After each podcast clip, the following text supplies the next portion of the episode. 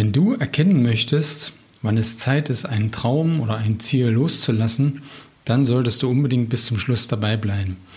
Der Sven und ich, wir werden heute in dieser Episode unter anderem darüber sprechen, welche typischen Gründe dafür sorgen, dass wir unsere Ziele oder Träume so schlecht loslassen können.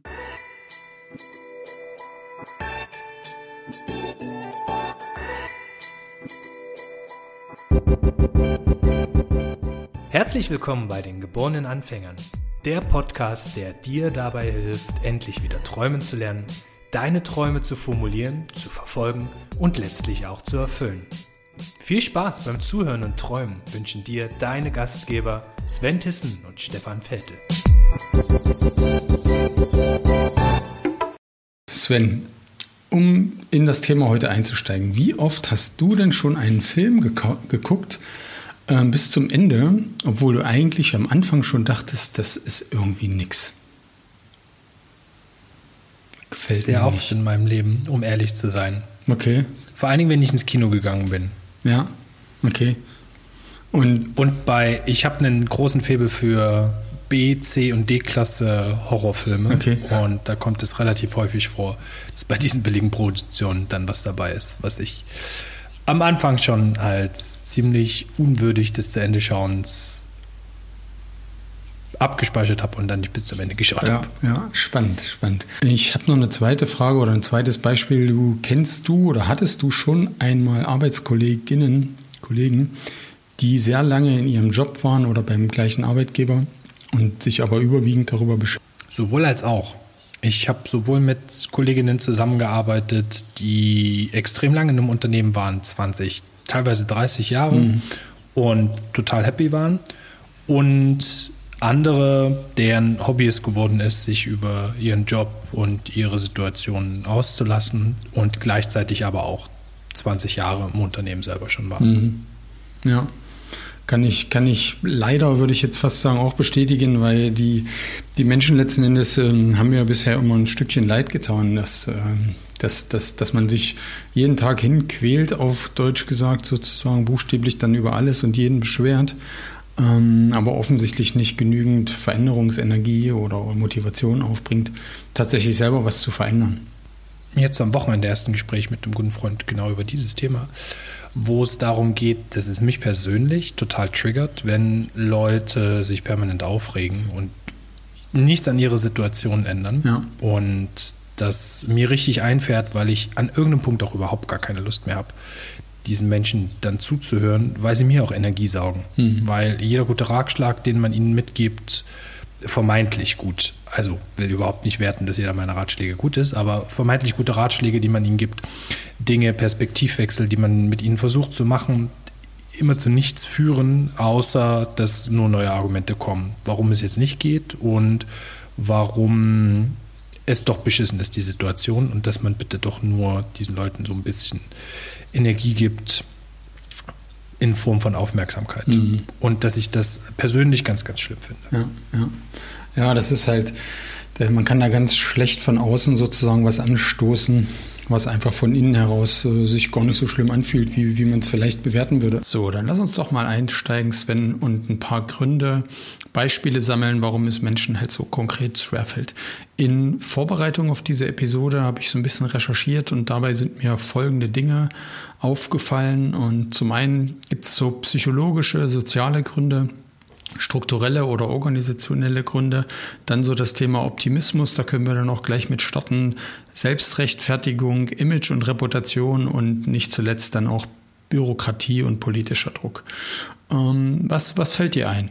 Naja, wir beiden sind ja zum Beispiel Berufsoptimisten. Das heißt, uns fällt es weil wir auch immer wieder positive Sachen in Projekten sehen, wahrscheinlich, ich nehme mal die Wir-Form und zähle ich damit rein, ja. wahrscheinlich dazu neigen, das Scheitern nicht so wirklich anzuerkennen an irgendeinem Punkt, sondern versuchen auch die positiven Dinge, die jetzt da drin stecken, ähm, überzubewerten. Und das führt dann dazu, dass man nicht loslässt. Ja. Zum Thema Selbstrechtfertigung hast du ja auch schon Ansätze gerade erwähnt. Absolut. Ich glaube, dass wir auch alle schon mal einen Chef oder eine Chefin hatten, die bestimmte Dinge durchgeboxt hat, weil sie eine Entscheidung getroffen hat und diese Person dann nicht davon gelassen hat. Und an irgendeinem Punkt gab es auch gar keinen Weg mehr zurück. Das heißt, sie musste einfach weitermachen, mhm. weil sie sich so da drin schon verhangen oder verheddert hat. Und die mh, alle anderen Punkte da auch komplett ignoriert hat. Kosten und andere Nachteile, die irgendwie daraus entstanden sind. Ja.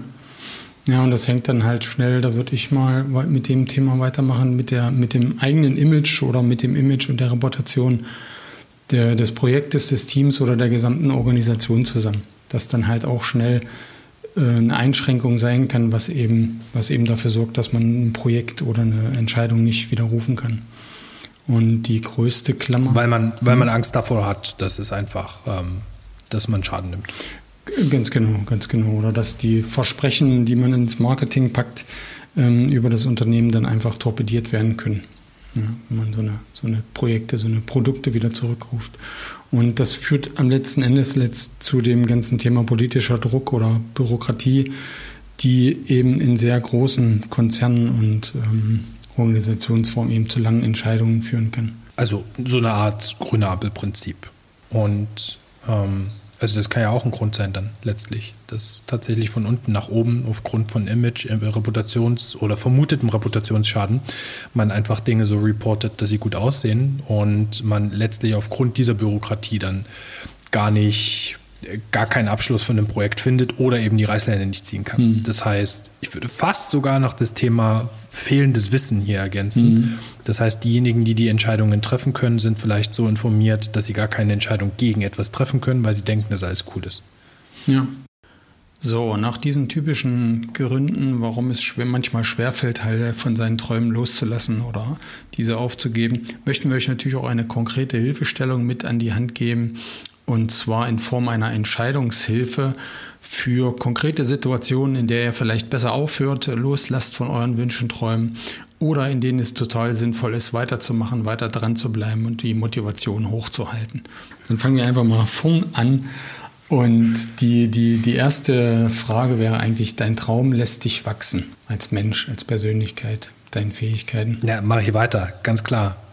Okay, genau, cool.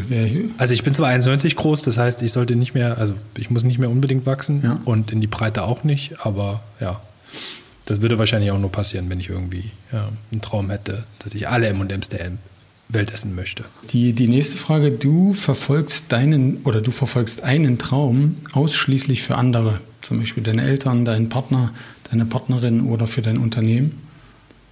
Ja, kann man direkt sagen, lass ich sein macht, äh, macht an der Stelle dann wirklich wenig Sinn, langfristig seine eigene Energie darauf aufzuwenden. Ja. Die, dein Traum wird zur Last, beziehungsweise Hoffnung und Hoffnungslosigkeit wechseln sich ständig ab. Same. Aufhören. Loslassen. Loslassen. Dann äh, haben wir das, die, die, die, den Schritt, du bist, hast bereits Teilerfolge erreicht und dich auch vielleicht dafür belohnt. Be Belohnung ist immer gut, also warum soll ich nicht weitermachen? Ja. Das klingt gut. Ähm, das Thema Risikobereitschaft. Jetzt wird es wahrscheinlich nicht ganz so einfach. Du stell dir vor, du stellst dir die Frage, wie viel, wie viel Sorgen machst du dir oder was könnte im ungünstigsten Fall passieren?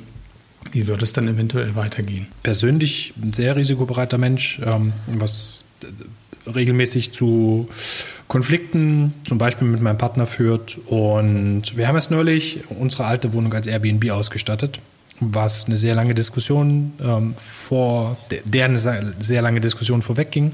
Und ich habe gesagt, lass uns das einfach machen und wir gucken mal, ähm, was läuft. Und er hatte sehr viele Probleme gesehen an der Stelle. Mhm. Und die Risikobereitschaft hat dann trotzdem dazu geführt, dass wir das beide umgesetzt haben, dass wir es jetzt probieren und man noch ganz ehrlich sagen muss, dass das Risiko so gering war in Form von Investitionen, dass wir jetzt keinen großen Nachteil daraus hatten oder gehabt hätten, wenn es wirklich schief gegangen wäre. Ja, ja. Also würdest du auf jeden Fall sagen, aber eine, eine Risikobetrachtung in dem Sinne macht auf jeden Fall Sinn, bevor man so eine Entscheidung treffen kann. Natürlich muss man es abwägen. Hm, kommt immer drauf an, wie, wie sehr schaue ich da jetzt drauf ins Detail wirklich. Und muss ich, bewerte ich Risiken über und ähm, die Chancen verschweige ich ein Stück weit. Das ist so ein bisschen auch Charakterfrage, glaube ich. Mhm. Ja. Wenn die Frage sozusagen im Raum steht, wenn ich das jetzt nicht versuche, dann werde ich das später bereuen. Weitermachen oder eher loslassen?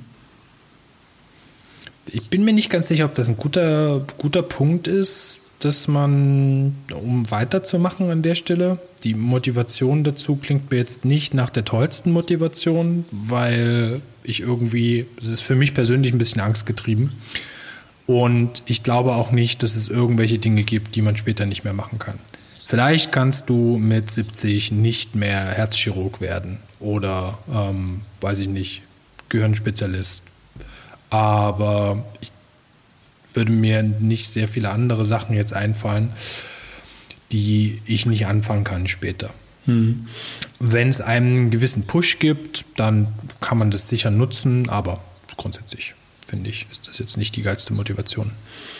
Ja, es ist auch wieder sehr individuell, weil am Ende kann es auch eine, ein Antrieb sein, ein Antrieb dafür sein, nicht zu lange zu warten und sich vielleicht auch manche Träume, manche Wünsche nicht aufzusparen für irgendwann später, für die Rente oder für dann, wenn ich mal Zeit habe oder wenn die Kinder aus dem Haus sind oder wenn ich mal meinen Traumpartner habe, sondern ähm, vielleicht auch die Dinge einfach mal zu starten und ähm, den richtigen Zeitpunkt einfach auch nicht zu verpassen. Die letzte Frage ist quasi die, dass dein Traum mit erheblichen Nachteilen für andere verbunden ist. Sein lassen. Das ist ziemlich einfach. Also ich kann nicht auf dem Rücken anderer meine Dinge austragen. Ja. Geht mir genauso. Es ist äh, leider nur so, dass wir das ganz häufig im Geschäftsleben, im Unternehmensleben ähm, erleben dürfen, erleben müssen, dass eben viele Karrieren oder viele ähm, berufliche Entscheidungen eben auf Kosten oder zu Nachteilen, zu Ungunsten von anderen Mitarbeitern, Kollegen oder Dienstleistern ähm, ausgelebt werden. Okay, dann sind wir jetzt an dem Punkt, wir haben eine Entscheidung getroffen, weitermachen oder loslassen. Und dann schließt sich natürlich die Frage an, wie gehe ich jetzt damit um? Wie gehe ich jetzt mit dieser Entscheidung um, zum Beispiel Themen, Projekte oder kleine Wünsche, Träume loszulassen?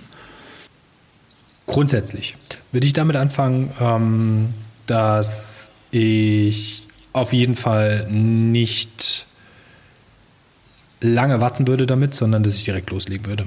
Das heißt, ähm, so schnell wie ich Dinge starte, so schnell beende ich Dinge auch. Mhm. Prinzipiell.